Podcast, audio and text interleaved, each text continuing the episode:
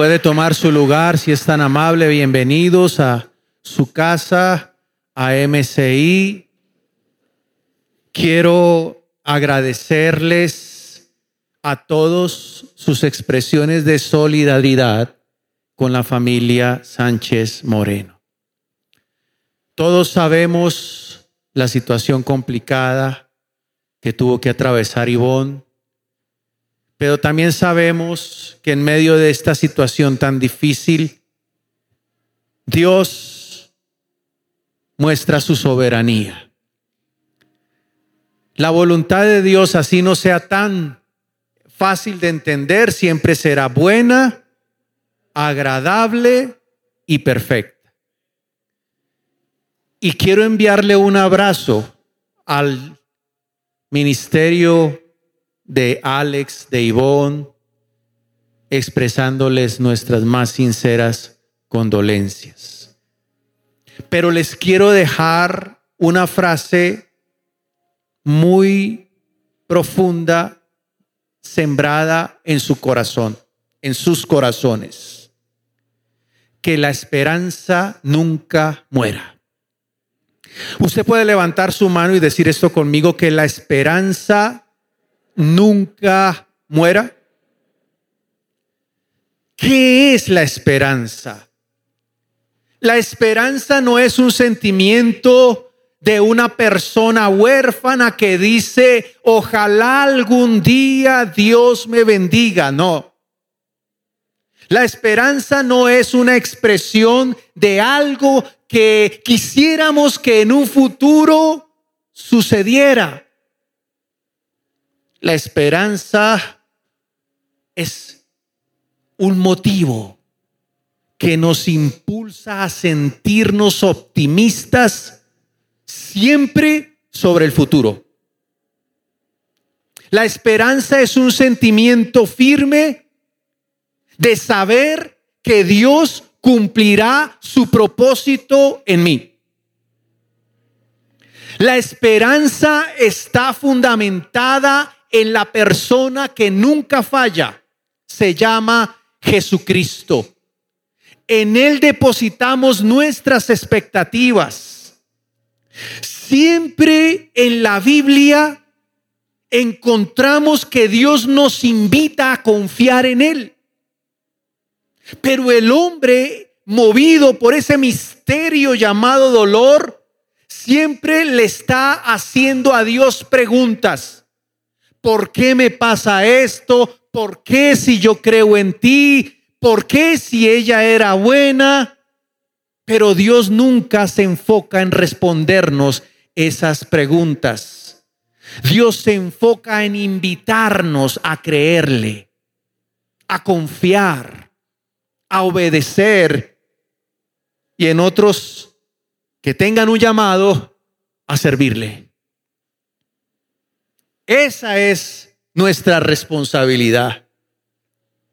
Cuando usted mira la Biblia, todos aquellos personajes que admiramos tuvieron duros momentos de aflicción. Es que la vida cristiana no es color de rosa.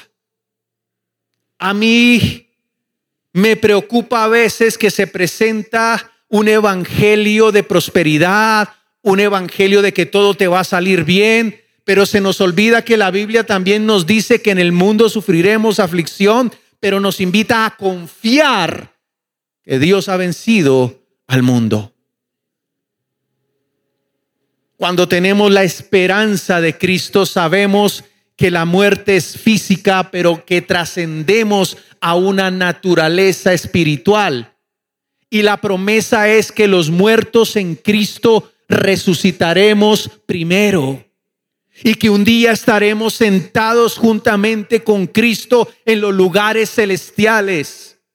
El apóstol Pablo dedicó su vida a predicar el Evangelio y llegó a entender, a visualizar, a abrir sus ojos espirituales y por eso dijo, lo que tengo en este mundo lo tengo por basura. Para mí el morir es ganancia. Y el vivir es Cristo. Cuando nosotros tengamos esa percepción tan clara de la eternidad, podremos entender que el misterio del dolor es para este mundo físico. Pero vendrá un tiempo donde usted se imagina cuando se cumpla ese texto de que los muertos en Cristo resucitarán primero. ¿Usted se imagina ese gozo que va a haber en todo el pueblo de Dios? En las famosas bodas del Cordero, donde dice el Señor que en la casa del Padre hay muchas moradas. Es entender que a veces nosotros pensamos que lo que verdaderamente tiene un valor debajo de este mundo son nuestras posesiones. Pero se nos olvida que debemos edificar una vida espiritual sólida, firme, que nos halle aptos para heredar la vida eterna. La frase que todos nosotros quisiéramos escuchar de los labios del Señor Jesucristo, porque todos algún día compareceremos ante el Tribunal Supremo, es, el Señor nos observa y nos dirá, bien, buen siervo fiel. Sobre poco fuiste fiel, sobre mucho te pondré. Entra en el gozo del Señor. Yo no sé cuál es el paisaje más hermoso que usted haya podido observar. No sé cuál es el alimento más delicioso que usted haya podido disfrutar. Pero nuestra esperanza es que en el cielo veremos calles de oro, mares de cristal y los manjares espectaculares que tendremos que disfrutar porque un día usted y yo estaremos sentados juntamente con Cristo en los lugares celestiales. Pasará el dolor, pasará la aflicción, pasará la muerte y todas las cosas serán hechas nuevas. Cielo nuevo y tierra nueva. Esa es nuestra esperanza.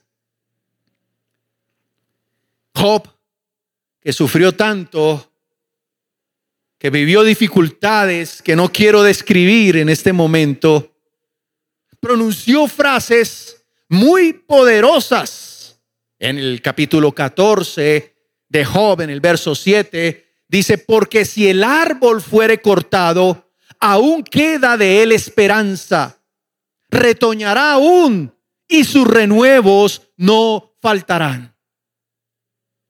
Yo pienso en Ivón y pienso en este pasaje, porque si el árbol fuere cortado, aún queda de él esperanza, retoñará aún. ¿Cómo retoñará? A través de su legado, a través de sus discípulos, a través de sus hijos biológicos y espirituales. La semilla para los que están viéndonos desde sus casas y no lo saben, hace poco partió con el Señor una mujer muy amada, muy valiosa para toda la iglesia, la esposa de Alex Sánchez, quien es uno de nuestros principales líderes de la iglesia. Ha sido un momento doloroso. Yo no quiero esconder la tristeza pero hay tristeza sin esperanza y hay tristeza con esperanza. Somos seres humanos y tenemos la, el derecho de sentirnos tristes, pero que esta tristeza no se vuelva una crónica depresión y desencadenen cosas incorrectas. El salmista dice, alma mía, en Dios solamente reposa, porque de Él es mi esperanza. Diga conmigo, esperanza.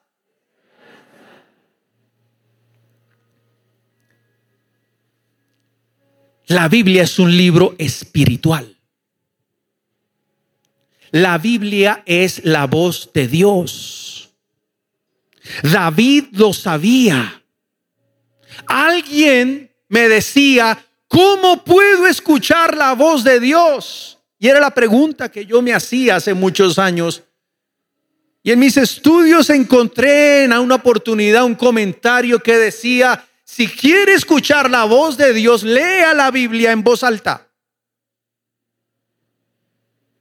Aquí la invitación es escudriñen las escrituras porque a nosotros, a vosotros, os parece que en ellas hallaréis la vida. ¿La vida qué? Eterna. Y aquí yo encuentro medicina. Usted no piense que por estar parado aquí arriba, no estamos viviendo momentos de dolor, ¿sí?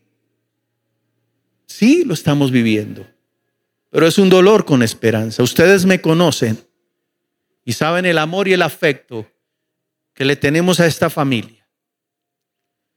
Pero yo tengo que ir indiscutiblemente a un refugio y pedir a Dios aliento.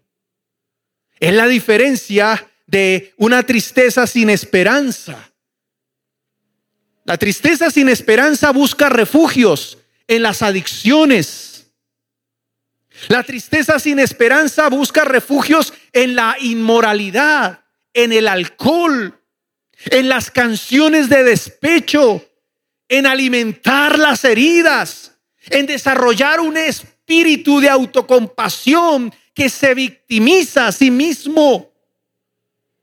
Nosotros no podemos permitir que esa enfermedad moderna que algún autor la llama el síndrome del pobrecito yo, nos envuelva y nos haga sentir inferiores, caminando jorobados con un peso de aflicción sobre nuestros hombros. ¿Acaso la Biblia no dice que diga el débil, fuerte soy?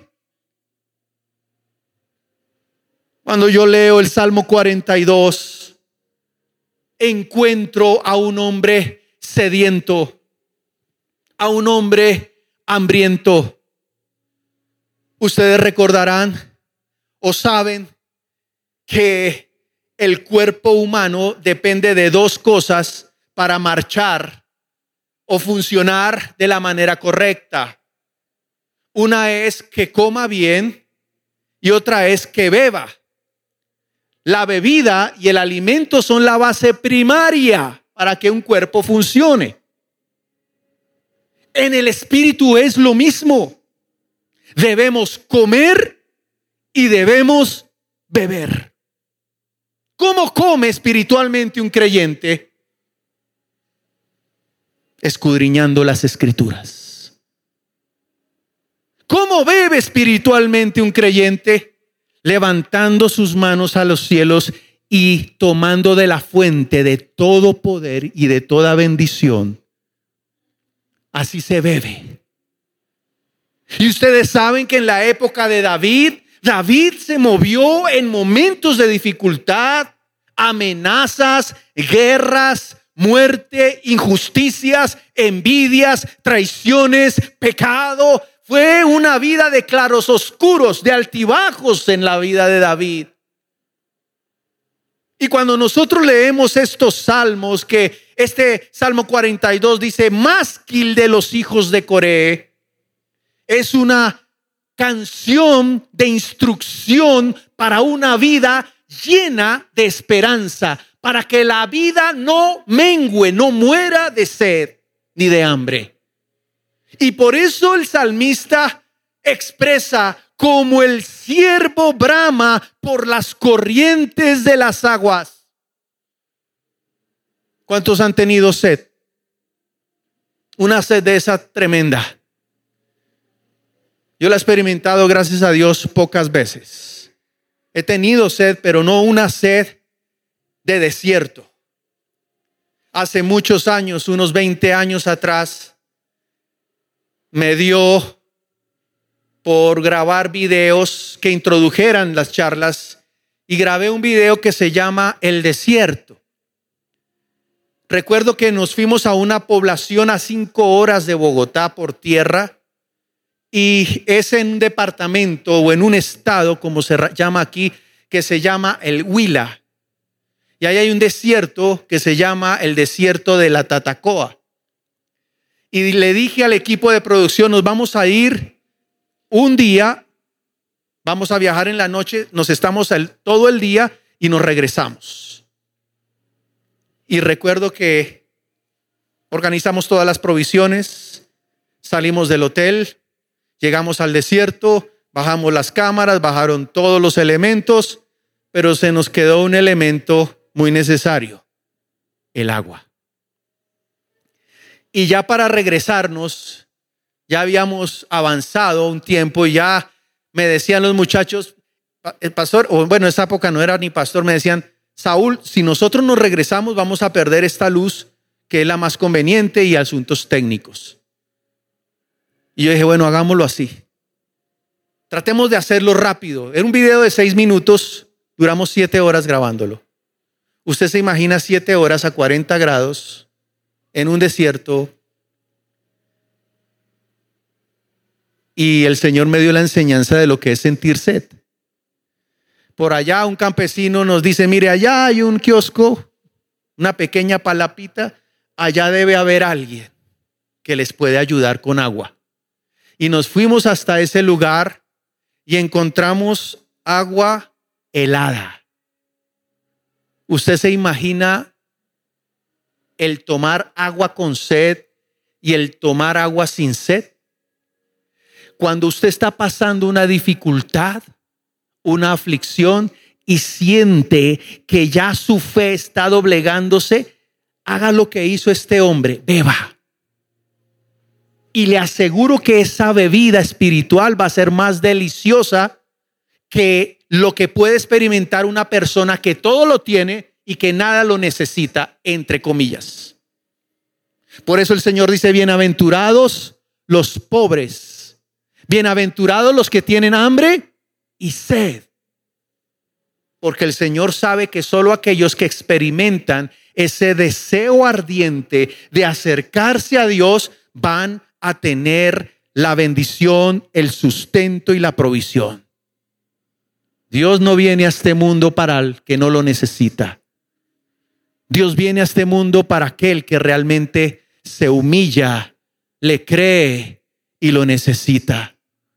Por eso dice este texto del Salmo 42, como el siervo brama por las corrientes de las aguas, así clama por ti, oh Dios, el alma mía. Mi alma tiene sed del Dios vivo. Había una ausencia de la presencia de Dios en el corazón de este hombre. No porque Dios se hubiera ido, sino parece que este hombre se había alejado de Dios. Y por eso pregunta, ¿cuándo vendré y me presentaré delante de Dios? Fueron mis lágrimas, mi pan de día y de noche, mientras me decían todos, ¿dónde está tu Dios? ¿Usted se imagina? Cuando a usted, aquel familiar que no es creyente, le dice, ¿dónde está su Dios? ¿De qué le sirve ir a esa iglesia? ¿Para qué lee tanto esa Biblia? No pierda el tiempo. Había una historia de una señora muy, de una edad mediana, de unos 50 años, que tenía una familia, unos hijos y unos nietos que se burlaban de ella porque era cristiana. Y le decían, ¿y usted qué hace en esa iglesia? Perdiendo el tiempo. A ver, explíqueme algo de lo que diga esa Biblia acerca del matrimonio. Y ella se intimidaba y decía, no, no, yo no soy experta en eso. Y se burlaban de ella y le decían, sí, si ve, retírese. No le sirve de nada. Y le hacían preguntas y le hacían bullying, por así decirlo, pero el único objetivo era alejarla de la palabra y de Dios. Un día, esta señora iluminada por el Espíritu Santo, era una familia de mineros de carbón y siempre la casa estaba llena de canastas donde almacenaban los carbones. El nieto le dice, ¿vas a seguir en esa iglesia? ¿Qué dice la Biblia? Y dice, no la entiendo. ¿Qué puedo hacer? No entiendo, no recuerdo lo que leo. Y ella sufría porque quería ganar a su familia. Y lo que leo no lo entiendo, era su sufrimiento. Y entonces un día su nieto le vuelve a lanzar su burla y le dice, ¿sabes qué, hijo? Mira esa canasta vacía. Ve al arroyo, llénala y me la traes con agua. Y el nieto dice, pero es que se va a salir el agua. ¿Cómo voy a traer? Y entonces el papá le dice, obedécele a tu abuela.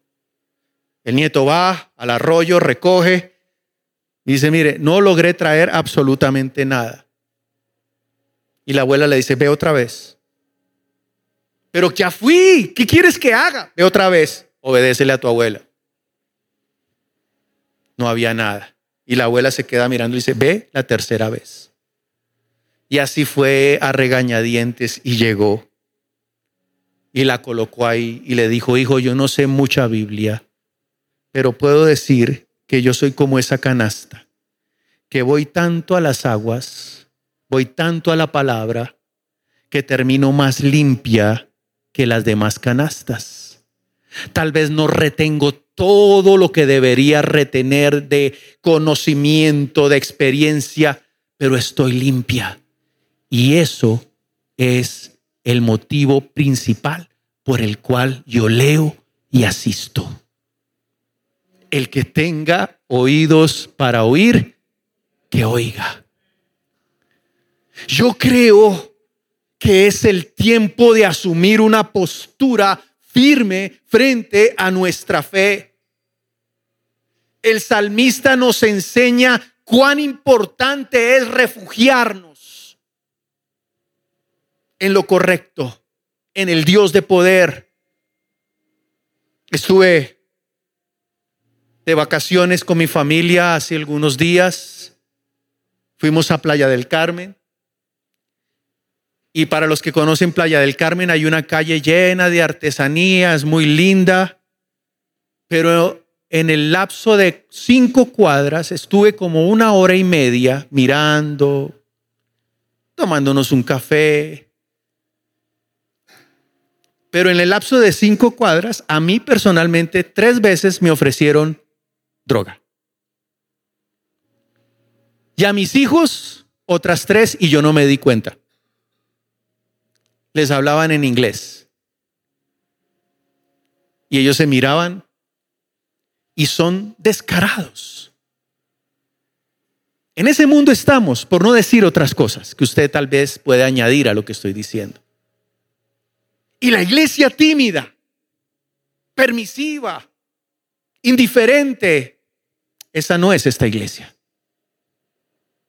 La Biblia dice que es mejor que seamos calientes o fríos y no tibios. Y aquí este hombre se refugia para beber de su Dios. Y hace preguntas. ¿Por qué te abates, alma mía, y te turbas dentro de mí? Espera en Dios. Y él mismo tiene un diálogo interno.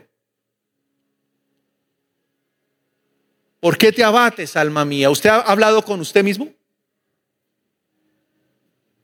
Creo que la mayoría de nosotros hablamos todo el tiempo con nosotros mismos. Y él estaba hablando, ¿por qué te abates, alma mía, y te turbas dentro de mí? Espera en Dios, porque aún he de alabarle, salvación mía y Dios mío. Dios mío, mi alma está abatida dentro de mí.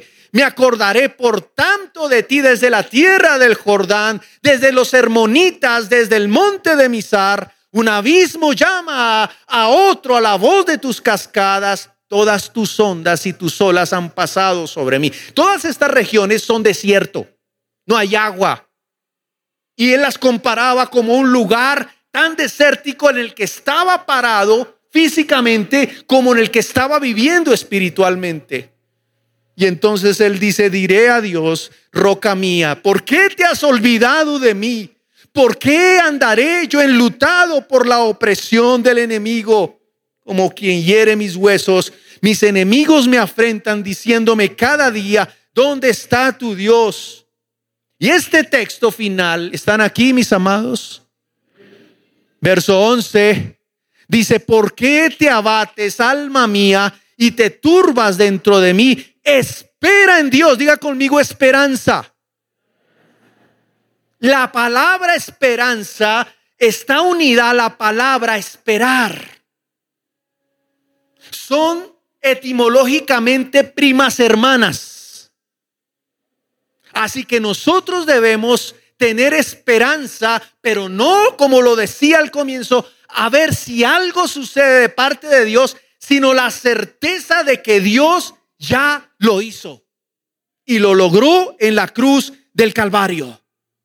Y finaliza, fíjese cómo entra, fíjese cómo entra, entra abatido, entra sediento, hambriento.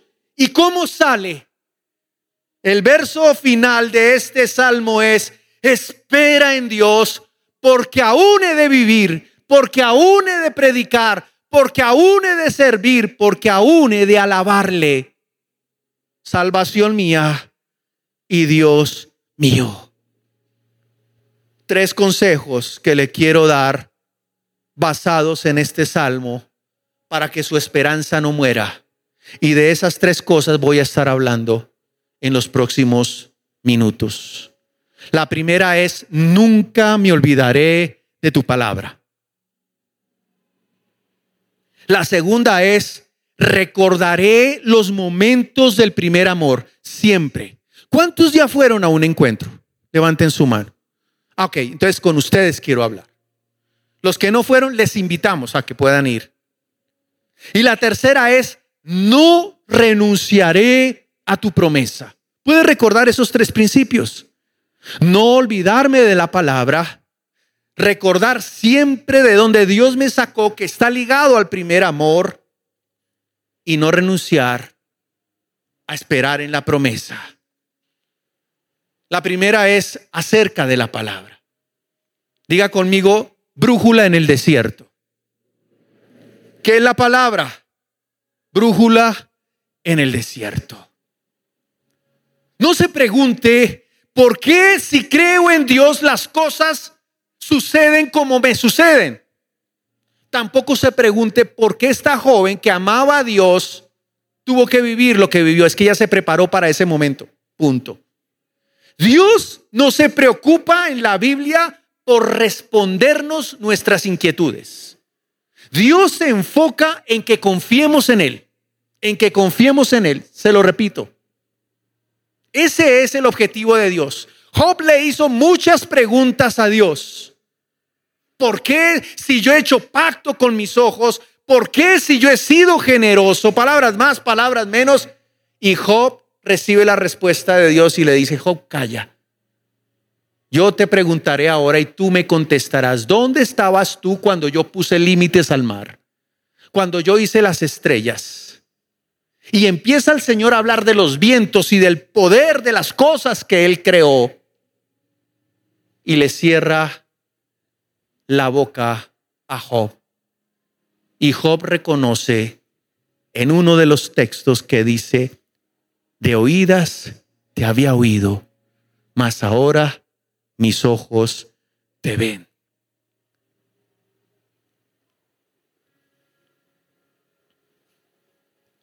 Cuando nos acercamos a la palabra, la palabra le da fuerza a nuestros sentidos. Usted puede entender que cuando usted tiene un contacto con la palabra, usted puede ver lo sobrenatural, lo sobrenatural de Dios porque dice que la fe viene por el oír y el oír por la palabra. Entonces, Dios abre nuestros oídos, nuestros ojos. El Salmo 119, 105 dice que lámpara es a mis pies tu palabra y lumbrera a mi caminar. Es un norte, es una brújula. La palabra nos moldea a un carácter agradable a Dios el mismo salmista en el Salmo 119, y esto es para los jóvenes y para los que nos creemos jóvenes, dice, ¿con qué limpiará el joven su camino?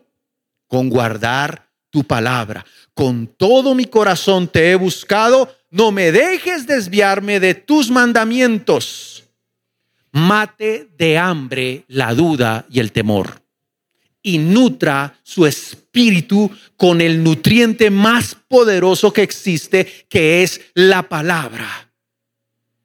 Cuando murió Josué, cuando murió Moisés, Josué se levanta como rey o como líder y el Señor le da un consejo a Josué, le dice, nunca se apartará de tu boca este libro de la ley, porque es la garantía de que nosotros caminaremos bajo la plena y perfecta voluntad de Dios.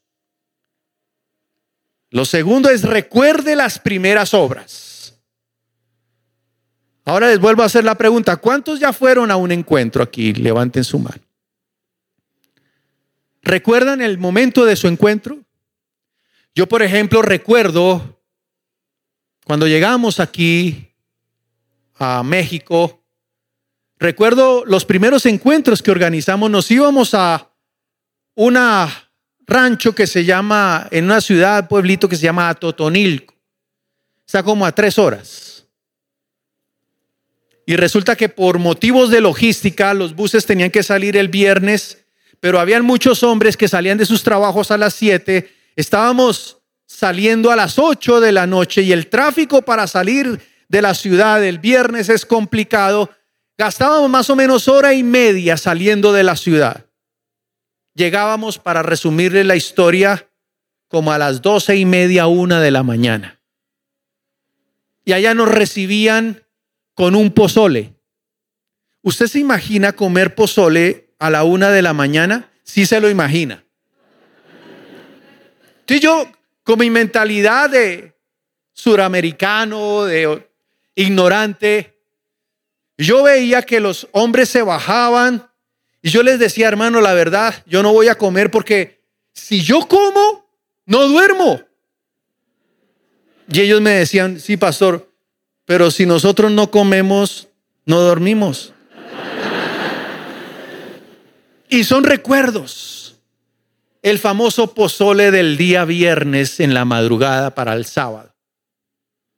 Memorias yo no sé si usted ha leído la palabra donde Dios le escribe en Apocalipsis a las diferentes iglesias, iglesias que trabajaban mucho, y a una le dice, yo conozco tu arduo trabajo, pero has perdido el primer amor, la iglesia de Éfeso. A otra le dice, tú te crees que tienes mucho y que te has enriquecido, porque era una iglesia que se había enfocado en ese famoso evangelio de la prosperidad. Y el Señor le dice, pero tú no sabes que eres un miserable, pobre, ciego y desnudo. Y a todas las iglesias les dice, mira de dónde has caído y arrepiéntete. Y a la iglesia de Éfeso le dice, recuerda tu primer amor.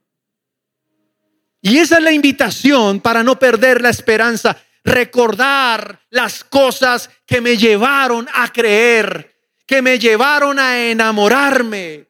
A mí me da angustia cuando yo escucho ya señoras que llevan 15, 20 años de casadas y uno les pregunta, ¿cómo va su matrimonio? Ahí, pastor, llevándola. Esto es lo que me tocó. Si la vida me da limones y este tipo es peor que un limón limón con vinagre y sal. Y no les veo felicidad. Perdieron su primer amor. Nosotros comenzamos en un hotel, bueno, en una casa. Y de ahí pasamos a un hotel. Y con Ivonne, mi esposa empezó a organizar desayunos de mujeres Recuerdo que llegaron seis y nosotros seis mujeres. ¡Wow! Era una multitud. Fui a ver auditorios, a ver si podíamos tener, y decía el, la persona encargada de la administración, mire, este es para 200 personas. Y yo decía, un auditorio para 200 personas, llevamos dos meses, eso es demasiado. Y Dios fue abriendo mi entendimiento, me fue dando la fe. Y hoy en día recuerdo esos momentos donde Dios formó a mis discípulos y me formó a mí. No hace mucho, hace nueve años. Los momentos donde pintamos este lugar, echamos el piso, compramos las luces y es el amor que uno le tiene al Dios de la obra. Tengo 29 años de creyente, 30 años de creyente, 28 años de casado y he aprendido a ser fiel a mi esposa, a mis convicciones y a mi Dios. Usted no puede coquetear con el mundo, porque el mundo es descarado, desfiles mostrando sus convicciones. Y usted debe entender que usted no escogió a Dios. Dios lo escogió a usted. Y hay personas que fueron escogidas por Dios que menospreciaron a Dios. ¿Se acuerdan de Esaú? En una historia de la Biblia, un hombre que Dios escogió para que sucediera, para que reemplazara a su padre Isaac. Y él dijo, no necesito esta primogenitura, se la cedo a mi hermano y que me prepare un plato de lentejas. ¿Se acuerdan de Judas? que estuvo cerca al maestro y con un beso lo traicionó porque amó más lo que el mundo daba y ofrecía. El salmista estaba perdiendo algo en su corazón y en el verso 4 dice, me acuerdo de estas cosas y derramo mi alma dentro de mí, de cómo yo fui con la multitud y la conduje hasta la casa de Dios entre voces de alegría y de alabanza. El diálogo interno. Cuide sus conversaciones privadas. Usted habla en la mayoría del día con usted mismo todo el tiempo. Porque este computador no carga rápido, porque no pasa el pecero, voy a tener que tomar taxi, me quiero comprar unos zapatos, todo lo hablamos en primera persona. Pero hay dos tipos de conversaciones, las convenientes y las inconvenientes. La conveniente es cuando decimos Dios ha sido bueno, Dios seguirá siendo bueno. La voluntad de Dios es buena, agradable y perfecta. Ese diálogo interno es conveniente porque aumenta la confianza en Dios nos ayuda a decidir esperar en Dios y nos compromete a servirle a Dios. Mi esposa me ha enseñado a no hablar negativamente. Ayer estaba viendo el partido de Argentina versus Brasil, para los que les gusta el fútbol. Y el arquero de Argentina hizo algo en el partido contra Colombia que me ofendió. Y yo dije, ojalá goleen a ese tipo. Lo estoy diciendo, no dije groserías, pero dije ese tipo y se me salió la palabra agraciado en inversa. Ojalá goleen a ese agraciado. Y mi hijo Juan estaba al lado de mí y me dijo, papá, tú no hables así, tú eres un pastor. Y yo, sí, ¿cierto? Y a veces nuestras palabras nos traicionan. En los momentos menos esperados, diálogos inconvenientes. Y lo peor es si usted se rodea de personas inconvenientes. Por eso es importante que usted se congregue. En este caso, dice Matthew Henry, Dice que los que conversan mucho con su propio corazón a menudo tendrán que reprenderlo. Y es un alma que reposa en sí misma y confía en sus propias fuerzas. Nuestro único salvavidas para una vida de apego a la palabra es la decisión de servirle a Dios, de confiar en Dios, de creer en Dios y de rodearnos, saturarnos de Dios. Por eso es tan importante que usted no solamente venga los domingos, sino que todos los días usted coma y beba a través de las reuniones, de las capacitaciones, de la Universidad de la Vida y de todas las actividades de discipulado. Por último, quiero decir, ponga sus ojos en lo que Dios ha prometido. Si Dios le prometió algo, Él lo cumplirá. Recuerde que Dios no es hombre para que mienta. Y aquí en el Salmo 42, verso 11 dice, ¿por qué te abates, alma mía, y te turbas dentro de mí? Espera en Dios, porque aún he de alabarle. Este salmo es poderoso, le repito, empieza con un lamento, en el intermedio una reflexión y finalmente dice esto, espero en Dios porque aún he de alabar. Leas el Salmo 51, es lo mismo. Empieza con un lamento y termina con una bendición. Lea el Salmo 22, es lo mismo. Empieza con un lamento y termina con una bendición. ¿Qué nos enseña esto? El poder de estar en la presencia de Dios nos da medicina, conforta el espíritu y viene sobre nosotros una paz que sobrepasa todo entendimiento. Para concluir, les invito a que digan conmigo, Señor, no me olvidaré de tu palabra. Recordaré los momentos del primer amor. No renunciaré a tu promesa.